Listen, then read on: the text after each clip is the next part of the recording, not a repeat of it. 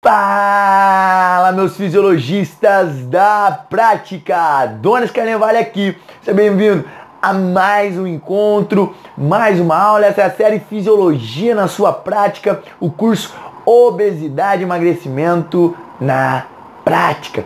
Aprenda a emagrecer quem você quiser. Meus fisiologistas, nós estamos aqui dando continuidade a um assunto que, novamente, a área da saúde negligencia muito, que é a anamnese. E na nossa aula anterior eu iniciei o passo a passo de uma construção é, para te, é, te permitir um olhar amplo, para lhe permitir novos horizontes quando o assunto é anamnese. Uma vez que você entendendo toda a perspectiva que pervolta o, essa ferramenta, esse teste, que novamente, apesar de simples, ele é extremamente contundente, extremamente eficiente, extremamente esclarecedor para nós, uma vez que você entende tudo que pervolta esse teste, você consegue de maneira autônoma, isso mesmo, você sozinho, você sozinha, sem depender de mais ninguém, montar a melhor anamnese para o teu tipo de trabalho. Aquela anamnese que encaixa com os seus pacientes, seus clientes, os seus alunos. Então, o intuito aqui dessa primeira parte do curso é o primeiro passo para que nós possamos começar a tratar uma pessoa, uma pessoa doente, uma pessoa patológica. No caso do obeso, é sim uma pessoa patológica, é sim uma pessoa doente. Então, o primeiro passo que nós temos, que nós devemos tomar é diferentemente de, da maioria dos profissionais de educação física ou até mesmo da maioria dos profissionais da área da saúde. Não é identificar o estado de obesidade e a partir daí começar o tratamento, porque nós sabemos, meus fisiologistas da prática, eu e vocês, que a obesidade não é apenas uma doença fisiológica, ela não é apenas uma patologia fisiológica. Ela acomete outras determinadas áreas, como por exemplo a área comportamental, como por exemplo a área endócrina, como por exemplo a área, a, a área de mentalidade, como por exemplo os hábitos. A neurofisiologia inteira ela é acometida através da obesidade pela obesidade. Diante disso, esse é o intuito de entender e aplicar na amnésia, para que nós possamos entender aquilo que está por trás, o motivo pelo qual acima de tudo, às vezes, muitas vezes, meu zoologista, você vai falar assim, pode ser, lembra a franga que eu falei nas nossas últimas aulas? Ela pode chegar para você e falar assim, ah, tá bom, através de simples perguntas eu vou conseguir tratar a pessoa, vou conseguir tirar tudo que eu preciso? Obviamente que não. Obviamente que não. No entanto, nós teremos uma direção de qual caminho é melhor se seguir. Nós teremos uma direção principal da origem da obesidade. A origem, o que levou aquele indivíduo a estar naquele estado a entrar naquele estado atual. Qual é o estado atual, professor Adonis? Obesidade. Obesidade. Meus zoologistas, é diante disso que a anamnese é tão importante eu estou detalhando ela em espaços. Na última aula você entendeu alguns tópicos sobre o histórico da, da, da, da pessoa, para que possamos entender esse histórico, desde a infância, desde a barriga da mãe, desde os primeiros momentos, de maneira genética, de maneira exógena, endógena, perdão, e de maneira exógena. Na aula de hoje nós vamos dar continuidade. A perspectiva que nós vamos tomar agora é, se na última aula nós tivemos o primeiro tópico, ele entendendo o histórico, hoje nós vamos entender o estado patológico atual. Então na aula de hoje nós vamos começar falando de um tópico da sua anamnese que é importante. Eu vou aqui dar algumas perguntas sortidas, algumas perguntas que vão nos ajudar, que vão ajudar a desacortinar nossas vistas quando o assunto é anamnese para um obeso.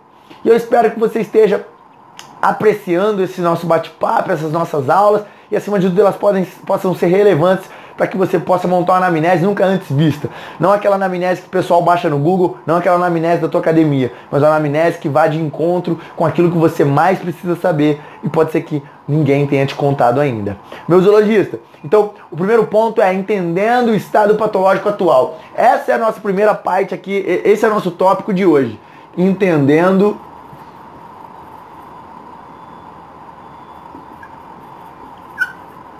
estado patológico atual. Então, diante disso, uma vez que nós temos o entendimento do estado patológico atual, através de perguntas, nós conseguiremos ter uma base, nós conseguiremos ter uma perspectiva, um determinado olhar de como, como e o porquê aquela pessoa atingiu aquele estado. E acima de tudo, eu peço que você tenha carinho nos insights que você vá tendo. Anote durante a aula, anote esses insights. Estou te falando. Confie no que eu estou te falando, olhe bem dentro dos meus olhos, meus zoologistas. Às vezes você tem insights e insights, ideias, eles são é, é, às vezes esclarecimentos, eles são igual passarinhos. E você pode perguntar por que, professor Adoni, são igual passarinhos. Porque uma vez que pousa no seu ombro, você tem que agarrar, senão ele sai voando e nunca mais você consegue encontrá-lo. Então, ideias, insights são iguais a um passarinho que pousa nos teus ombros. Agarre-os, então escreve os insights, deixa um caderno já aí do lado, deixa um caderno para você poder anotar esses insights, porque às vezes o insight não, não tem nada a ver com o que eu estou falando. No entanto, é uma construção neuromental sua para que você possa posteriormente construir a tua anamnese da maneira com que ela deve ser. Então, vale muito a pena você anotar todos os insights. Enfim, estabelecendo o estado patológico atual, uma, uma das perguntas que eu vejo que tem muita relevância para esse momento é quanto, de, desde quando é, é, foi fácil para você, por exemplo, ganhar peso? Desde quando você se lembra que foi fácil é, é, ganhar peso? Por que isso, meus zoologistas? Por que essa pergunta? A pessoa vai, obviamente, buscar na memória. Pode ser um, um estado recente, atual, ou um pouco mais, mais, mais, mais perto da infância. O que você quer identificar com isso é se essa pessoa sempre foi uma pessoa que acumulou peso ou que ganhou peso de maneira fácil. Ou se de repente ela veio a ganhar peso de maneira mais fácil ao longo do tempo, ao longo da, da, da, da vida adulta, por exemplo.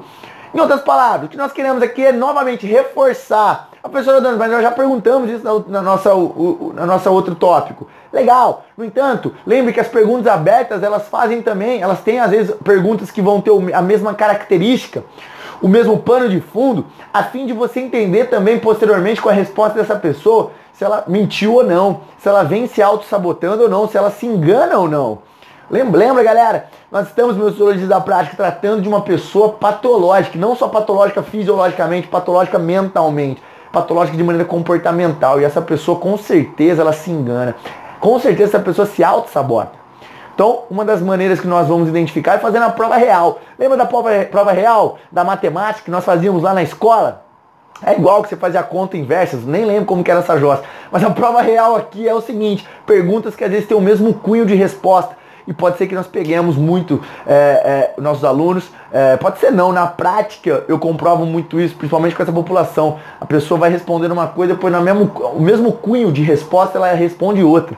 Então aí você já entende que é uma pessoa que de repente se auto-sabota, é uma pessoa que, que enfim, é uma pessoa que tem algum, algumas esse comportamento e esse hábito de se auto-sabotar, de se auto-enganar, ele é frequente na vida dessa pessoa. E com certeza é o que a gente pode esperar de um indivíduo obeso. Então já vá para uma anamnese já esperando isso, meus zoologistas.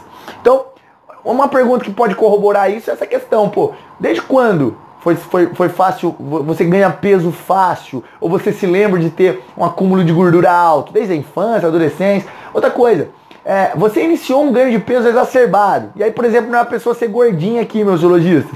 Porque nós sabemos que durante a nossa infância nós temos momentos que nós somos mais gordinhos, nós temos momentos que nós somos, nós emagrecemos mais, enfim, isso é normal. Agora, ao passo de, qual a última vez, uma outra pergunta que pode ser paralela com essa, qual a última vez que você se lembra magro ou magra? Essa é uma pergunta bacana. Porque de repente a pessoa nunca foi magra. Pô, eu não tenho uma memória dessa. Ou de repente ela foi. Então aí você entende se é o ambiente que está eh, re relacionado com essa engorda excessiva, ou de repente é questão genética, uma questão que foi implementada desde a infância. E aí, professor Adonis, o que, que isso tem a ver? Tem a ver no sentido de, pô, onde você pode mexer. Onde você pode até onde você pode ir? Ou o que isso está nos dizendo para que possamos tomar decisões? Por exemplo, se a pessoa desde a infância ela é gordinha, desde a infância ela tem essa engorda excessiva, entenda que pode, não é questão genética, não quer dizer que isso é uma obesidade genética. No entanto, isso quer nos dizer muita coisa no que tem a dificuldade que vai ser mudar porque ela tem hábitos enraizados nela desde a primeira infância. Ok? Então, pô, lembra, eh, o, o, contrário também se torna verdadeiro, meu fisiologista. O contrário também se torna verdadeiro no seguinte quesito. No seguinte quesito. É, obesos, às vezes ele se torna obeso num período da vida onde ele teve um pouco mais de estresse, onde ele se sentiu mais ansioso. Por exemplo, eu tenho alguns alunos que tiveram uma, de grande, uma grande nível de engorda no momento de prestar o vestibular. Eu tive isso também em casa. Minha irmã, por exemplo, minha irmã engordou mais de 15 quilos no momento que ela estava prestando o vestibular. Para passar em faculdades é, públicas, para faculdades estaduais. Então, eu tenho um aluno também hoje que ele tem esse, ele teve essa engorda, coisa de 25 quilos durante o, no, no momento que ele estava no cursinho para prestar vestibular, para passar, por exemplo, medicina. Então, existem essas pessoas que nem sempre foram gordas, nem sempre elas tiveram uma, uma um ganho de peso fácil. Ah, ele era mais acima da média tal, mas não era nada exorbitante. No entanto, em determinado momento da vida. E aí esse momento da vida é um momento onde você traz muito estresse, pode ser, você traz uma ansiedade exacerbada. E isso, ela se, se, se remete a uma, um, uma ingestão excessiva calórica. Ou opções de comida que não são comidas saudáveis, por exemplo, excesso de alimentação de comidas de fast food, comida com alto teor açucarado, alto teor de gordura, enfim, que nós sabemos que vai dar caca. Por comer só isso vai dar caca. E muitas pessoas eles estão passando por momentos que elas não, sabe quando você joga toalha? Então imagina que essa pessoa passou para, pô, ela tá é, buscando prazer, buscando a satisfação que ela não tem em outras áreas da vida, buscando essa satisfação na comida que nós sabemos que é uma satisfação passageira, uma satisfação vazia. Agora a pessoa é a única saída que ela tem, cara. Não tem. Imagina que essa pessoa durante de repente estudando para um vestibular, ela não tinha outra opção, ela não tinha outro momento de lazer, ela não tinha outro momento de prazer ela tinha uma autocobrança, ela tinha uma autopressão gigantesca, ela tinha tempo. Então imagina aquele fio do desenho do Tom e Jerry, sei lá, do, do Papaléguas, que vinha queimando, sabe aquele fio que vinha queimando até estourar a bomba? Pra pessoa era assim, pô, eu tenho três meses para estudar para passar no vestibular. E a minha única opção, enfim, eu não sei, a pressão familiar que a pessoa passou. E ela não via, e muitas pessoas que estão nessa jornada, vamos pegar o vestibular para que você fique. É, para que fique palpável esse, esse exemplo do início até o fim. Imagine uma pessoa que está estudando. Geralmente essas pessoas que estão estudando para o vestibular, elas deixam de fazer, deixam de ter vida social, elas deixam de praticar esportes, ou seja, elas ficam sedentárias, elas acreditam que elas só vão passar no vestibular se elas ficarem sem vida social, se elas não namorarem, se elas não tiverem amigos, é, se elas não praticarem esportes, ou seja, ela tem que sofrer para passar no vestibular. O sofrimento dela, é, ela se sente primeiro ela se cobra tanto que ela acredita que é o seguinte, eu só vou passar se eu sofrer. Ninguém que, que, que não sofre é, passa no vestibular. Só passa quem sofre. Então eu não vou sair, eu não vou fazer nada. Enfim. Ou seja, ela abdica de vários prazeres da vida. Que são prazeres que, que obviamente vão. Se ela não tem um prazer em algum determinada nessas áreas, que são importantes, áreas sociais, áreas comportamentais, áreas é, de atividade física, exercício físico, se ela não tem esse dado prazer, tudo que você restringe muito, você vai abrir uma lacuna em algum lugar, essa lacuna vai ser preenchida por alguma outra coisa. E geralmente, aquilo que elas se permitem, que elas acham que, pô, isso aqui não tem problema, comer, vou estudar e vou comer. É algo normal. Então, aquilo que abre uma lacuna e valida na cabeça dela de ela, dela, dela ter o prazer é a alimentação. Então, quando foi o momento em que você tem ganhado muito peso? No casamento? Pô, passou a casar, o cara, pô, agora eu já encontrei a minha esposa já encontrei a minha mulher, já encontrei o meu marido. Agora eu não preciso mais ficar bonito, bonita para ninguém. E aí começa a comer excessivamente, começa a tirar, soltar o freio de mão para quando o assunto é comida. Entenda essas questões, que aí você vai poder aprofundar e cavucar um pouquinho mais para com o seu aluno, para que ele também tenha consciência, porque eu, eu vou te falar, eu já provei na prática com vários, inúmeros alunos. Na prática a pessoa não tem consciência disso. E parte do tratamento é ela começar a ter consciência, porque se ela continuar inconsciente em relação a essas questões, ela não, você não vai produzir efeitos no que tange ao tratamento. Você não vai ter efeito, é simples, meu fisiologista, você não vai ter efeito. O tratamento não terá efeito. O tratamento será frustrado em algum momento do processo. Então, importante nós termos essa questão. Outra coisa, uma pergunta bacana aqui para nós termos.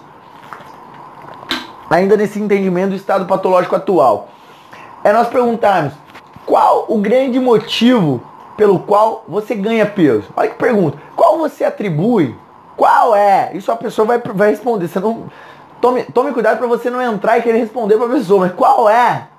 Porque geralmente, de novo, meus alunos, você pode estar se perguntando por que você está falando isso, professor Adonis? Porque, novamente, nós temos a tendência, se você não é obeso, você não consegue entender o que um obeso passa ou por que ele está naquele estado.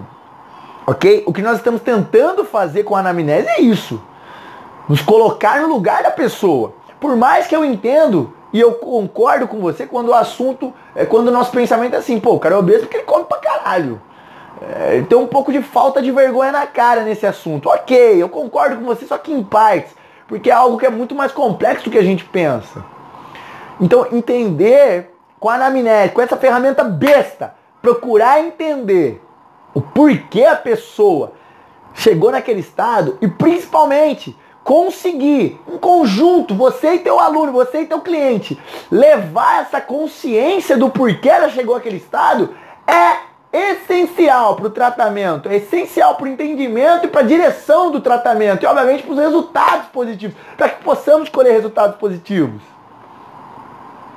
Se assim é difícil o fisiologista, imagina sem. A pergunta que eu faço é, se assim é difícil, se com, com esse trazer de consciência é difícil, com, esse, com essa clarificação para o aluno, para a aluna é difícil, imagina sem isso. Portanto, a pergunta é quando, qual foi o grande motivo que você acredita pelo seu ganho de peso excessivo? E ela vai falar, é, erro alimentar, não, não é, às vezes ela vai começar a fugir, o que, que você vai trazendo? Você acredita que foi erro alimentar, você come demasiadamente, você come muito, você come muito errado? Você acha que é porque você não pratica exercício físico? Você acha que é genético? Você acha que, pô, você suspendeu um hábito, como por exemplo fumar, como por exemplo alcoolismo, você suspendeu isso. Por que, professora Dona, suspendeu um hábito? Olha que bacana, eu vou te, vou, te, vou te tentar corroborar um pouquinho disso no que tange ao funcionamento da mente, que eu, eu estudo isso de maneira específica. Então, por exemplo, é, quando a gente suspende um hábito, meu fisiologista, quando uma pessoa para de fumar, um hábito está enraizado e a pessoa sabe que isso vai fazer mal para ela. Isso também serve para obeso que suspende a comida, ok? É, inconscientemente, nós temos aquele hábito por, e, e, mantemos aquele hábito porque aquilo nos dá um, uma recompensa. Uma recompensa, seja ela qual for. A pessoa fuma porque ela tem uma recompensa. A pessoa come demasiadamente porque ela tem uma recompensa. A pessoa bebe porque ela tem uma recompensa. Então, qualquer que seja o hábito, a pessoa faz aquele hábito e ela tem uma recompensa de volta. Essa recompensa, ela pode ser resumida de maneira superficial, de maneira rápida aqui para não tomar muito tempo. Ela pode ser resumida em uma sensação, sentimentos, e obviamente esses sentimentos, essas sensações, seja ela qual for, elas são produzidas é, é, preferencialmente, obviamente de maneira direta, elas são produzidas por hormônios e neurotransmissores do nosso organismo. Então, as sensações de um hábito, ou a, a, a, a recompensa que um hábito promove, seja ele qual for, é, ela é através de sensações, sentimentos, de bem-estar momentâneo, ou uma sensação momentânea. Pode ser de euforia, pode ser um bem-estar, pode ser uma felicidade. É, e elas são produzidas por hormônios, entenda o linhamento de raciocínio, elas são produzidas por hormônios e neurotransmissores. Uma vez que você produz esses hormônios e neurotransmissores, seu organismo ele começa a ficar habituado, olha o nome, hábito, ele começa a ficar dependente daqueles neurotransmissores para sentir aquela recompensa. Muitas vezes ele fica dependente a tal ponto de você ter que aumentar a dose do hábito, aumentar a dose da droga, aumentar a dose da, do álcool, aumentar a dose do, do, do cigarro, e assim sucessivamente para todos os hábitos. Diante disso, uma vez que você tira, você começa a sentir falta, o organismo, e você não sabe disso. É por isso que eu estou te contando, eu estou abrindo esse parênteses, porque é muito importante. A partir do momento que você tira esse hábito, você começa a ficar dependente daqueles hormônios. Você tem receptores para aqueles hormônios, você tem receptores para aqueles neurotransmissores, e o seu cérebro, o seu organismo como um todo, ele começa a falar assim, pô, cadê? E aí esse estado é um estado, por isso que é tão difícil uma pessoa que está passando por um, por um momento, enfrentando um momento de dependência química, de drogas, isso aqui, do hábito, ela se torna uma dependência química. Neurotransmissores são químicos, são hormônios, então a pessoa é uma dependente química. Não é porque ela é dependente da química do cigarro, não só isso. Ela é dependente da sensação que o cigarro promove nela. Ela é dependente, portanto, dos neurotransmissores, dos hormônios que são liberados perante o hábito de fumar por exemplo. Existem pessoas que são dependentes químicas através de comportamentos. Roubar. São pessoas que têm, são dependentes químicas das, dos neurotransmissores que são liberados através da recompensa de um adultério, por exemplo. Pessoas que são dependentes químicas de brigas. As pessoas são viciadas em brigas, viciadas em relacionamentos tóxicos. O que eu quero que você entenda é que essa retirada do nada, de repente, do seu hábito, ela trará uma alta necessidade daqueles hormônios, aqueles neurotransmissores. E grande parte das pessoas que começam a parar, que são determinadas a parar um hábito, elas são frustradas, elas retornam para aquele hábito. Por exemplo, a pessoa, quem nunca ouviu a história daquela pessoa que vai falar assim, ah, é, eu vou parar de fumar. E aí dá duas semanas a pessoa tá fumando de novo. O que aconteceu? Ah, vou parar de beber. E aí dá uma semana a pessoa tá bebendo de novo. Vou emagrecer, vou entrar na dieta. Aí dá uma semana a pessoa não aguenta e volta a comer do jeito que estava comendo. Então o primeiro passo quando a pessoa vai quebrar um hábito é a frustração. A pessoa se frustra. É difícil você mudar um hábito porque é algo inconsciente e ela volta a realizar aquele hábito. Lembra, pessoal? Estou aqui de maneira superficial falando sobre, sobre hábitos. Tem uma aula é, é, é, específica sobre comportamento humano, comportamento neurofisiológico, sobre é, é como funciona a mente e hábitos, é, crenças aprofundada, que são mais de 15 horas de curso. Então, toque com carinho nas minhas palavras, estou tentando aqui de maneira superficial, prática e rápida te explicar como funciona um hábito, tá? Longe de mim de, de algo ser tão simples assim. Mas, de maneira é, é, didática ele funciona dessa forma. Então o primeiro ponto é a pessoa se frustrar. E o segundo ponto, geralmente quem trabalha com uma mudança de hábito, quem vai mudar algum hábito, ela pode até conseguir, por exemplo, deixar de fumar. Ela pode até conseguir, por exemplo, deixar de comer demasiadamente. Ela pode até conseguir deixar de usar droga. No entanto, ela vai, de alguma maneira, tentar uma vez que ela ficou com aquela lacuna hormonal, ela vai tentar preencher aquela lacuna de neurotransmissores, aquela lacuna hormonal que gera uma sensação nela, que é por conta da recompensa de um hábito. O que isso quer dizer? Ela vai gerar um outro hábito para substituir é, essa, essa ausência, essa. É, quando a pessoa fica como que é quando a pessoa fica. Essa abstinência. É uma abstinência química, neuroquímica, principalmente. É uma abstinência neuroquímica. E ela vai substituir aquele hábito. Então, por exemplo, por que, que eu tô. Porque uma pergunta importante na sua anamnese para um obeso é se ele suspendeu algum tipo de hábito é, que ele tinha, um hábito de alcoolismo, um hábito de fumar. Porque pode ser que, você, que, que a pessoa começou a engordar demasiadamente, ganhar peso demasiadamente, porque ela tirou o hábito de fumar, mas ela colocou o hábito de comer. Ei! Nossa mente funciona assim, queira você entender, se abrir para isso ou não. Vai continuar funcionando. Vai continuar funcionando. Toque com carinho, portanto, as minhas palavras e entenda que o obeso passa por isso. O obeso passa por isso. Pode ter sido uma troca de hábitos. Se por acaso você não entendeu do porquê essa pergunta está numa anamnese, eu sugeri para que você coloque na sua é, anamnese, ok? Metodologistas. Então, algo importante também.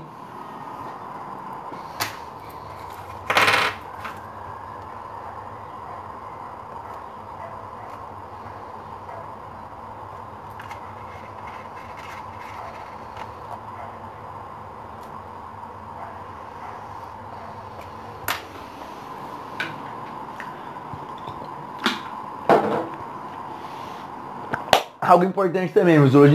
Isso tudo, obviamente, com as suas perguntas, você vai gerando reflexão nos seus alunos, ok?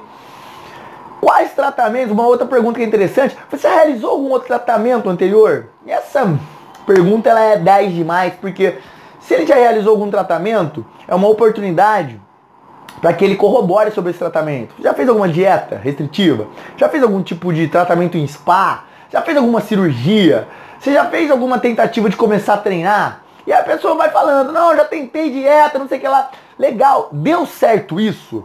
Deu certo? Aí a pessoa fala assim, pô, que pergunta boba, mas é, é interessante você reforçar e você vai entender o porquê. Deu certo, assim, ah, você conseguiu emagrecer? Ah, eu consegui até no começo, eu consegui emagrecer, professora Donis, mas depois eu, eu ganhei tudo de volta, enfim. Aí, por que, que você vai colher essa informação e você vai colocar a consciência para a pessoa, como se estivesse mostrando para ela aqui, ó. Ó, você me falou que você já se tratou, já tentou entrar num tratamento e nada deu certo, ok? Por isso que você está aqui, correto?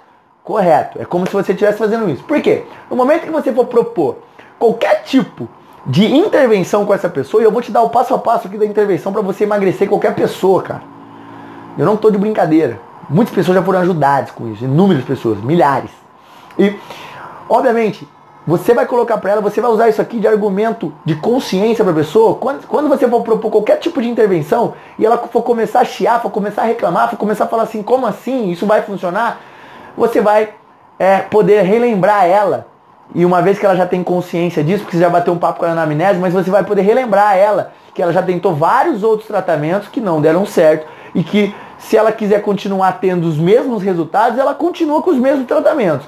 O que você está propondo é tão diferente porque ele gera resultados diferentes. Ou seja, esse pequeno, essa pequena bobeira que você vai usar na sua anamnese para fazer com que a pessoa traga consciência e relembre quais foram os tipos de tratamento, quais foram as dietas, é, é interessante para que ela tenha consciência de que, pô, já fiz muita cagada, isso é importante, mas que ela tenha consciência também de que, pô, nada deu certo que eu fiz, eu não consegui fazer nada. Ou até mesmo para falar assim, pô, eu não tenho consistência em nada, o cara tá me pedindo agora para eu ter consistência, eu vou ter. Ou não, é, quando você provou, por exemplo, ó, é interessante você passar no nutricionista, o nutricionista vai passar cardápios variados e a pessoa vai falar assim, ah, não consigo seguir isso. Ok, continua do jeito que tá. No entanto, os resultados vão ser iguais ao que você já teve. Ok? Então essa pergunta é uma pergunta bacana para gerar reflexão do teu aluno. Outra coisa que é importante para a gente fechar essa aula, para a gente pegar essa parte aqui de, de, de, de entendendo o estado patológico, de maneira comportamental, de maneira de estado atual. Na nossa próxima aula a gente vai conversar sobre hábitos alimentares, aí vai ficar mais fácil a gente discutir sobre, sobre é, essas questões. No entanto, nós vamos terminar esse, esse tópico com uma pergunta bem reflexiva, meu fisiologista. A pergunta simples: qual foi o grande motivo? Se você não teve, você acredita, e isso é importante. Se a pessoa não teve, por exemplo, nenhum tipo de, de, de sucesso com esses tratamentos anteriores, e obviamente ela não vai ter sucesso, porque senão ela não estava te procurando, e se ela falar que teve sucesso por dois meses, não é sucesso, você, esse é o momento de você falar, pô, me desculpa, eu não sei quem te, eu, eu, eu, não sei quem te disse que, você, que sucesso são, dura dois meses. Sucesso é uma vida toda. Então, desculpa, mas o que eu quero te propor aqui são transformações que durarão a vida toda. Não são transformações que durarão dois meses. Ok? É por isso que o meu trabalho, por exemplo, você tem que me pagar um ano direto. Ponto. Essa seria uma oportunidade, entendeu? Então eu gostaria, meus zoologistas, que vocês entendessem quais são os aspectos que nós podemos agir quando o assunto é anamnese, que você pode puxar para onde você quiser. Quanto mais informações você colher, mais importante vai ser. Então olha que pergunta. Qual foi o grande motivo do insucesso nos seus tratamentos anteriores? E a pessoa vai poder falar, pô, foi porque eu não, não levei a sério, não tive consistência, não, eu comia muito, não, era dieta restritiva, eu ficava dois, duas, três semanas, ganha, perdia peso pra caramba, mas depois eu comia pra caralho ganhava o peso de novo. Mal, mal, vou abrir um parênteses aqui. Mal essa pessoa sabe, porque isso acontece muito, viu, meu fisiologista? Por isso que eu vou abrir esse parênteses. Mal essa pessoa sabe que aquele peso que ela perdeu foi de muito músculo. E aí, obviamente, ela ganhou mais gordura. Então ela fez o seguinte, ela arrancou fora músculo e ganhou mais gordura depois disso. Então, isso é uma das grandes coisas que acontecem. É por isso que nós temos também dentro do nosso trabalho, você vai ver na hora de momento de prescrição de treino, entrar com exercício de contra-resistência pra caramba, porque a pessoa ganha massa muscular e a massa muscular é um dos aspectos importantes aí para o emagrecimento saudável, emagrecimento que você consegue manter constante.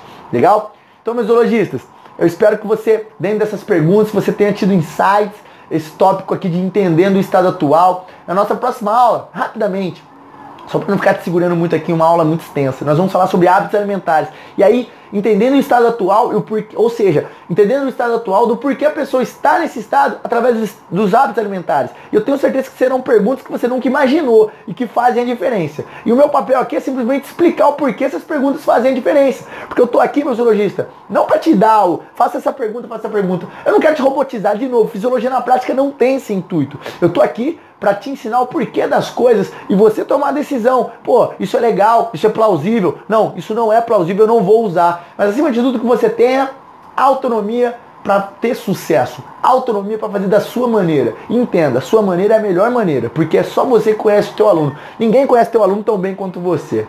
E quem sou eu para te falar o que você tem que fazer, não é mesmo? Eu só estou aqui como uma ferramenta de Deus para servir a educação física e te ajudar a tomar as melhores decisões, te ajudar. Beijo no coração, tamo junto e até a nossa próxima aula.